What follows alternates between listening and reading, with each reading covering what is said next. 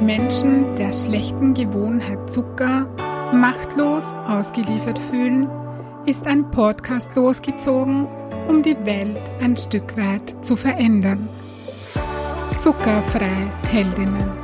Der Podcast für ein leichtes und erfülltes Leben. Für dich, wenn du deinen Körper und dein Leben mehr lieben willst als Süßigkeiten und Co. Mein Name ist Birgit Böhm. Schön, dass du da bist.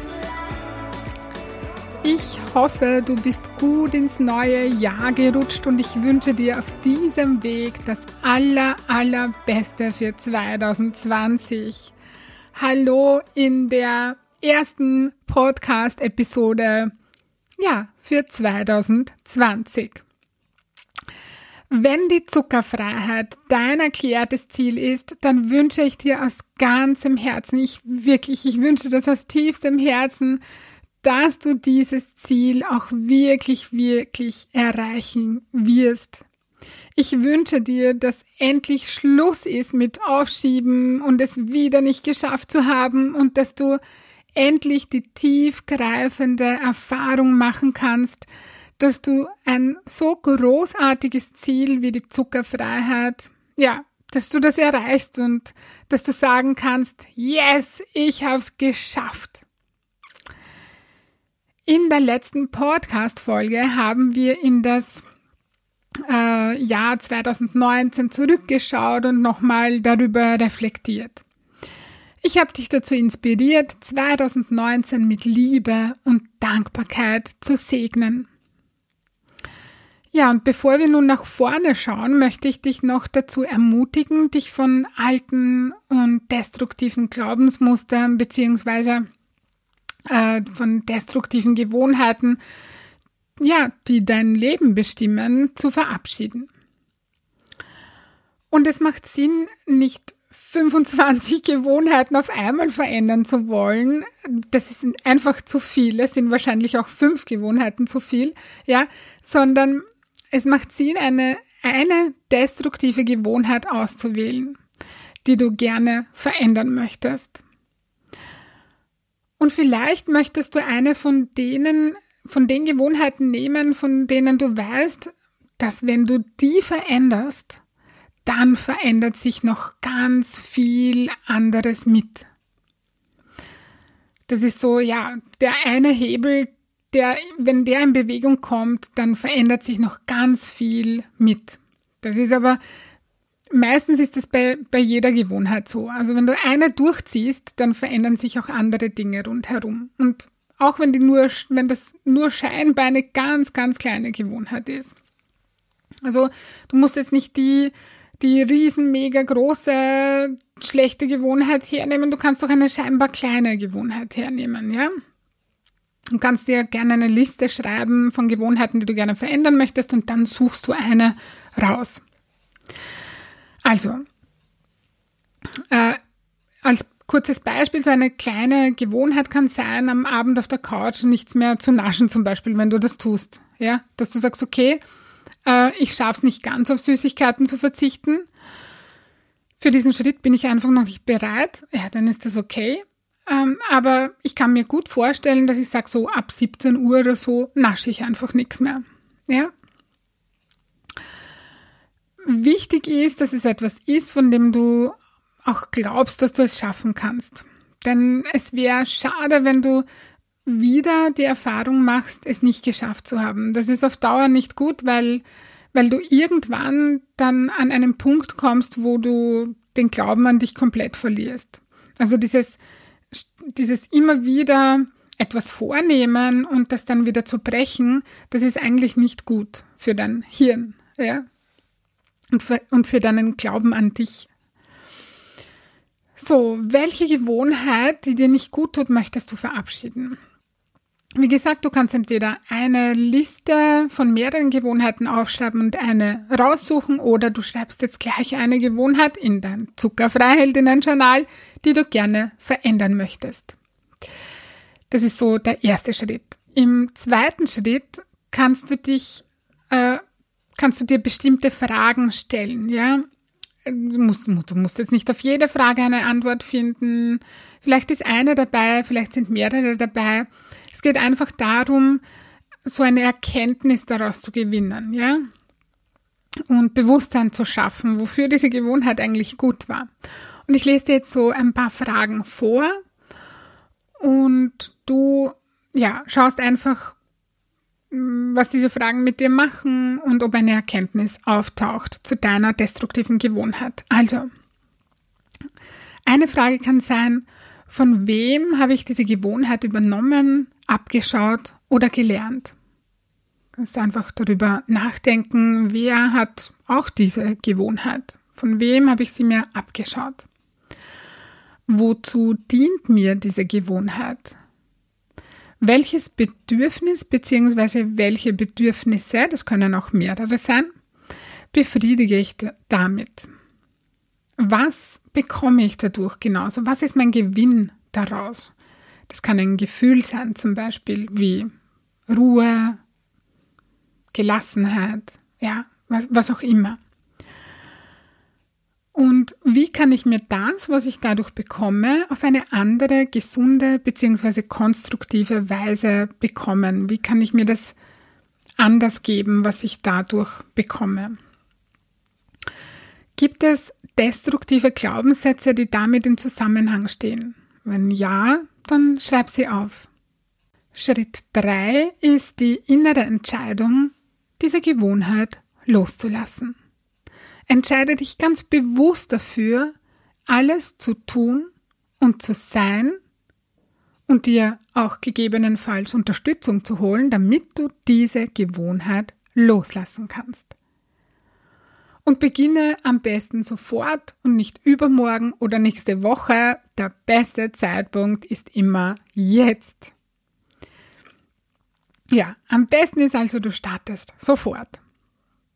Und du kannst auch, wenn du möchtest, ein kleines Ritual machen, in dem du die Gewohnheit und die Glaubenssätze, die damit in Verbindung stehen, die destruktiven, auf einen extra Zettel schreibst und das dann zum Beispiel verbrennst. Also ich mache das, wir haben in, unserer, in, in unserem Haus, in unserem Wohnzimmer einen Kaminofen und der eignet sich zum Beispiel ganz super für so ein kleines Ritual. Ich mache das gerne, dass ich da dann auch etwas verbrenne drinnen. Ja, das ist so nochmal so dieses, hey, ähm, was möchte ich verändern? Und nun kannst du beginnen, dir zu überlegen und auch, ja, so richtig äh, zu träumen davon, so in das hineinzugehen. Das ist jetzt nicht, das mache ich jetzt nicht, äh, das ist jetzt nichts, was ich äh, in einer Stunde mache oder so. In diesem, wie soll ich sagen, in diesem Seinszustand bin ich schon seit ein paar Tagen dass ich so hineingehe in, in, in das Träumen und so, wie soll mein 2020 sein? Wie soll das neue Jahr sein für mich? Ja, so, so wirklich so dich hineinbegeben in diesen, ja, in, in deine Wünsche, Ziele, Träume, so wie soll es sein? Das ist nichts, was ich mir in 15 Minuten überlege, sondern wo ich mir echt ein paar Tage immer wieder so über den Tag, das lässt sich super in den Alltag integrieren, so, überleg so, wie soll es sein, ja?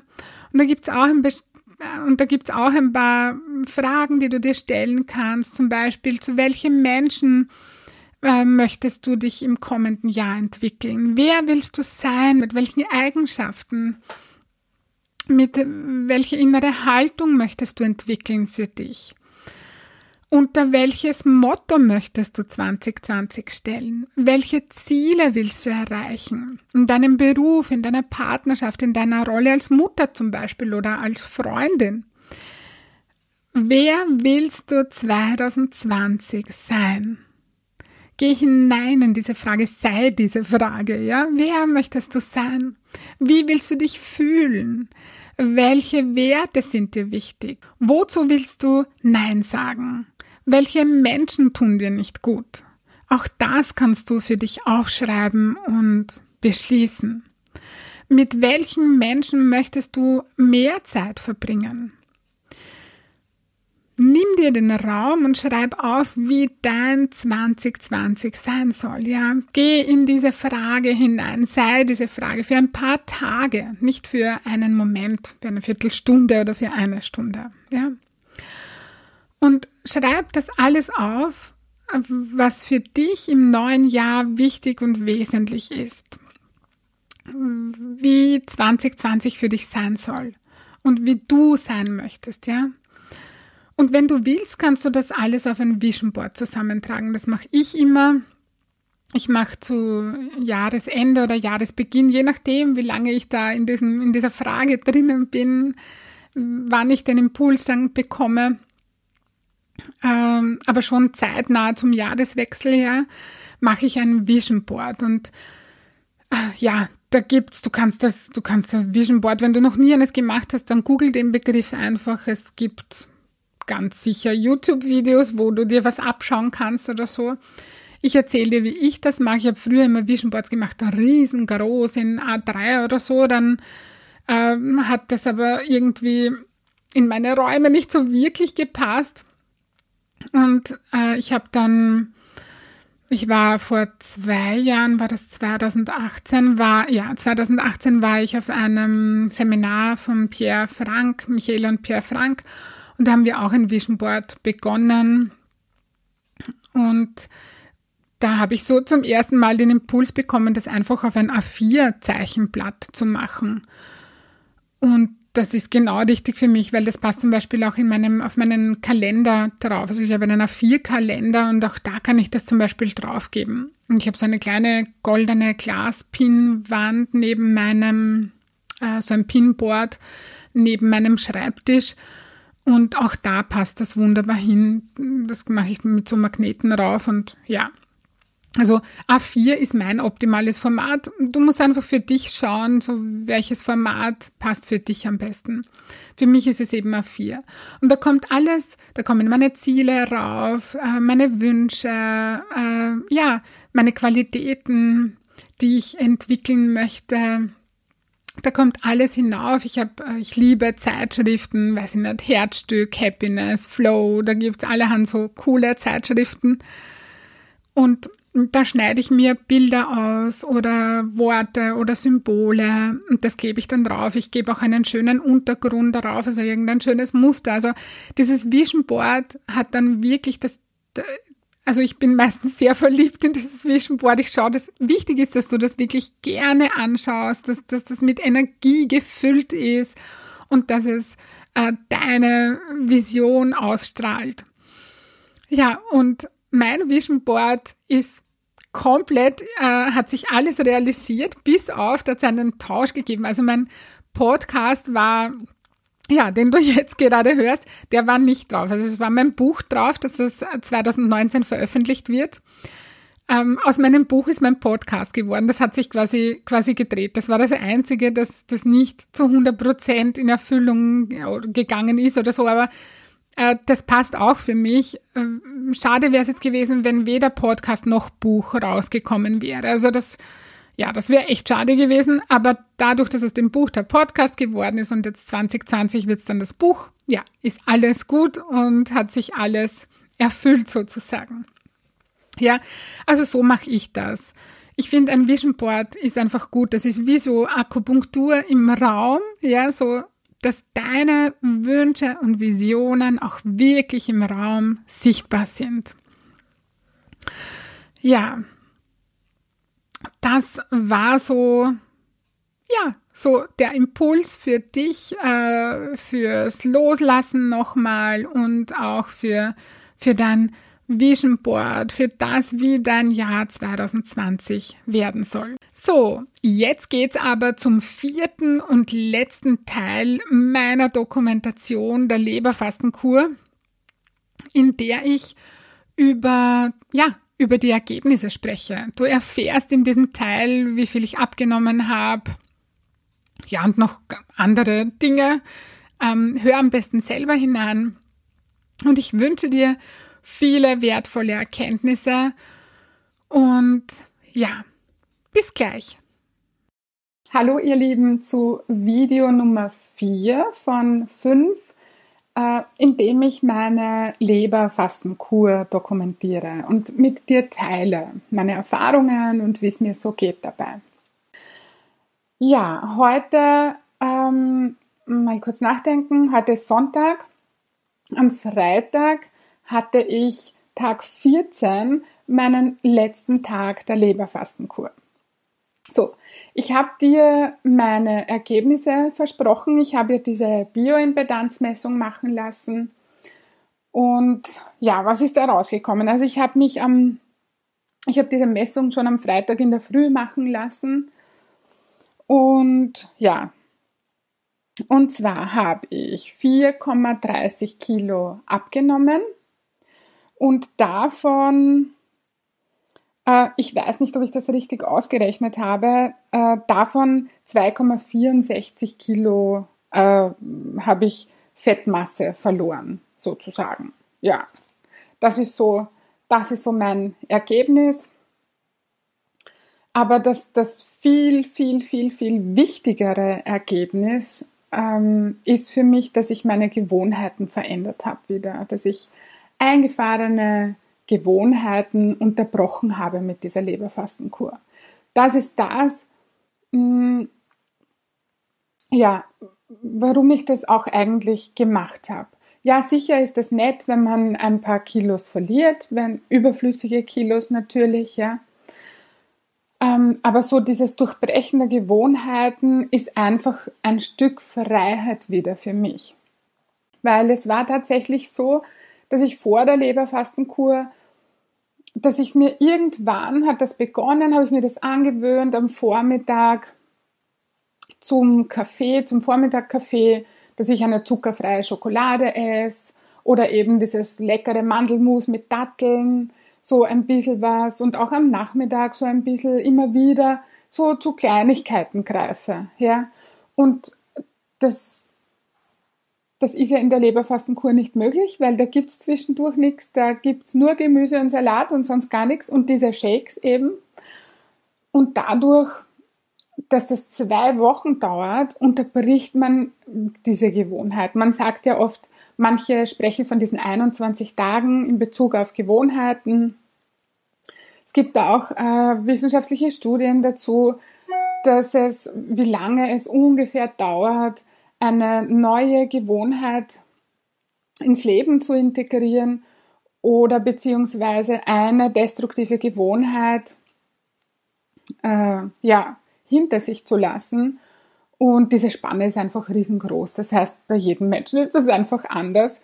Und ich glaube auch, wenn man sich hilft, mit äh, mental und emotional hilft, das heißt, wenn man hinschaut und seine Glaubenssätze verändert, während dieser Zeit, dann geht das natürlich noch viel, viel schneller, wenn man ein Warum hat und wenn man seine, seine destruktiven Glaubenssätze verändert. Dann tut man sich einfach viel leichter, weil dann braucht man nicht so viel Willenskraft, die einfach Energie kostet und die man immer wieder sich motivieren muss und, und, und ja, Willenskraft aufbringen muss. Gut. Ja, das wollte ich, wollte ich mit dir teilen und gleichzeitig wollte ich auch noch über ein bestimmtes Thema sprechen. Es ist nämlich so, manche werden sich denken, hey, äh, Birgit, was ist los mit dir?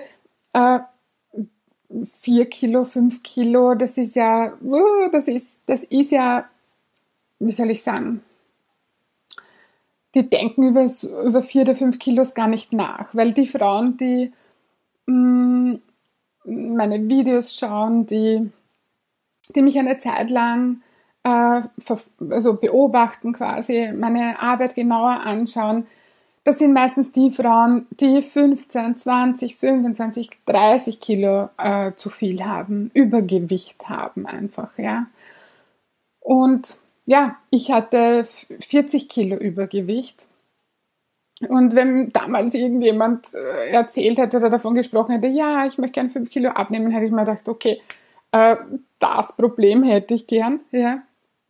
Und was ich, was ich jetzt, ich rede da um den, um den Brei herum, was ich, was ich damit jetzt sagen möchte, ist, dass es mir nicht um Perfektion geht oder um irgend, irgendein Ideal oder so in Bezug auf meinen Körper, sondern meine tiefste Motivation ist wirklich die Vitalität des Körpers. Ich glaube nämlich, dass man mit einem vitalen Körper ich sage jetzt bewusst nicht mit einem schlanken Körper, weil schlank ist für jeden etwas anderes, ja. Das, das ist ein Begriff, den jeder für sich definieren muss, ja.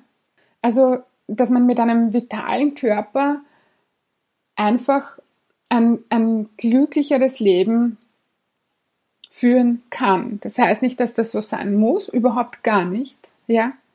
Aber ich merke einfach, wenn es meinem Körper gut geht, dann geht es meiner Seele auch besser. Das heißt jetzt nicht automatisch, dass jeder, der schlank ist, glücklich, erfolgreich, erfüllt, was weiß ich nicht noch alles ist. Das ist einfach nicht so, ja. Aber ich glaube, äh, dass dass man mit einem, einfach mit einem vitalen Körper, dass es, dass das Leben einfach leichter ist, ja. Und weil ich, ich habe, ich als psychologische Beraterin mache seit, ich mache seit, seit ungefähr, ja, seit ungefähr 20 Jahren, über 20 Jahren Selbsterfahrung. Ich, äh, meine Persönlichkeitsentwicklung ist, ist mir einfach total wichtig, ja. Und ich habe, irgendwann habe ich gemerkt, mit 40 Kilo Übergewicht komme ich über eine bestimmte Grenze nicht drüber. Wenn ich meinem Körper ständig Nahrung gebe, das kann man nicht Nahrung nennen, wenn ich ihn mit Zucker füttere. Also wenn ich meinem Körper ständig irgendetwas gebe, was ihm eigentlich nicht gut tut, dann, das muss ich jetzt wirklich so sagen, dann bringt diese ganze Selbsterfahrung, Persönlichkeitsentwicklung, ja, das ist nett, das ist gut, das hat mir auch geholfen, aber ich komme über eine bestimmte Grenze nicht drüber. Und das ist auch nicht Sinn der Sache. Darum glaube ich einfach, dass, dass es wichtig ist, dass man auf seinen Körper und auf seine Gesundheit und auch auf die Fitness einfach, dass der Körper äh, Bewegung bekommt. Ich glaube, dass das einfach ganz wichtig ist, dass man darauf schaut und dass man das tut und dass man gut, wirklich gut auf seinen Körper schaut.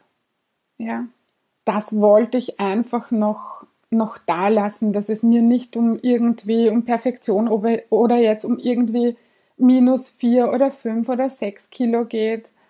Das ist einfach nur die Maßeinheit. So irgendwie mir ist viel wichtiger, dass ich mich wohlfühle, ja. Dass ich mich gut fühle in meinem Körper. Und es läuft sich für mich einfach mit, mit minus fünf Kilo kann ich einfach besser laufen. Es läuft sich besser für mich. Ich, mein Körper ist fünf Kilo leichter und da tue ich mir beim Sport, beim Laufen, geht's mir da einfach viel besser. Ja? Und auch im Alltag geht's mir besser, wenn ich fünf Kilo Übergewicht, weil das ist ja wirklich äh, ein zu viel gewesen, wenn ich das wenn ich das nicht habe und mit mir herumschleppe, ja, weil so ein 5 Kilo Rucksack ist schon ganz schön schwer.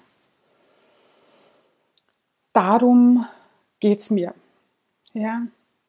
Und ja, äh, ich genieße es auch, wenn ich Kleider trage und ich äh, und die mir einfach gut passen und nicht, nicht an allen Ecken und Enden zwicken. Ja, das genieße ich, aber meine Hauptmotivation ist wirklich äh, so dieses in einem, äh, in einem gesunden Körper wohnt eine, wohnt eine gesunde Seele. So stimmt das jetzt, dieser Satz. Ja, ich, ich sage den jetzt einfach mal so, ja es wohnt sich einfach in einem gesunden, vitalen Körper, äh, der die Nahrung bekommt, die ihm gut tut, da wohnt sich einfach besser, ja. Es fährt sich auch in einem Auto besser, dass das bekommt, was es braucht, ja. Wenn man dem Auto irgendwas, äh, du fährst mit dem Auto zum Service, du, äh, du tankst dein Auto, ja, gibt es jetzt nicht irgendein, ja, aber du, du schaust auch auf dein Auto, dass es gut fährt und du hältst es sauber, dein Auto, damit, damit du dich wohlfühlst drinnen, ja. Und auch mit dem Körper ist es einfach so, dass wenn der fit ist, wenn es dem gut geht, äh, dann wirkt sich das auf deine Psyche aus, auf deine, ja, auf deine Seele. Das hat einfach Wirkung. Das wollte ich jetzt da lassen. Ja, ich habe dir erzählt, was rausgekommen ist, also so Daten, Zahlen, Fakten. Das sind natürlich noch mehrere Parameter, ähm, ja, die jetzt glaube ich nicht so wichtig sind. einfach nur so unterm Strich, was, was waren die Kilos, die, die runtergegangen sind. Ja. Aber eben viel, viel wichtiger, mein allergrößtes Learning von dieser Leberfastenkur oder das, was ich mir am aller, allermeisten mitnehme, ist, dass ich meine Gewohnheiten wieder unterbrochen habe. Ja. Und es ist auch so, dass ich am Samstag, also gestern, war ja, äh, ist quasi die Leberfastenkur äh, zu Ende. Und ich bin nicht hergegangen und habe sofort Schoko gegessen, also zuckerfreie Schokolade oder äh, ja, es war sogar von diesem, von diesem Shake-Pulver war noch was übrig. Das heißt, ich habe das zum Frühstück getrunken noch am Samstag, diese, die, das was übrig war. Ich habe mir jetzt nicht die Eierspeis gemacht. Ähm, ich habe auch nicht irgendwie, ich habe jetzt, ich bin ja Fleischesserin, ich esse Fleisch und ich habe das Einzige, was ich gestern gemacht habe, was ich anders gemacht habe als während der Leberfastenkur, dass ich mir einen Salat am Abend, wir waren, wir waren unterwegs gestern Abend, dass ich mir da einen Salat mit Fleisch bestellt habe. Also ich habe wieder Fleisch gegessen, ja. Das war so der einzige Unterschied. Ansonsten habe ich den Tag so beibehalten wie die letzten 14 Tage, weil ich eben dieses Shake-Pulver noch hatte und ich das so gemacht habe. Ja, hallo, da bin ich wieder. Ich hoffe, dir hat mein vierter und letzter Teil der Leberfastenkur gefallen und du konntest dir auch etwas daraus mitnehmen. Ja, und wenn dir das gefallen hat, auch der erste Teil von dieser Folge, äh, in dem es um dein 2020, um dein großartiges 2020 geht, ja, wenn dir das gefallen hat, und dein Wohlfühlkörper dein erklärtes Ziel ist, das du leicht und freudvoll erreichen möchtest, dann, dann hol dir Unterstützung von mir und buche online auf meiner Homepage www.birgitboehm.at ein kostenfreies Kennenlerngespräch. Ich freue mich auf dich und ich hoffe, du konntest dir aus dieser Folge etwas Wertvolles mitnehmen. Ich schicke dir nun ganz liebe Grüße und denk dran, Weniger Zucker ist mehr Leben. In diesem Sinne alles Liebe und bis bald, deine Birgit.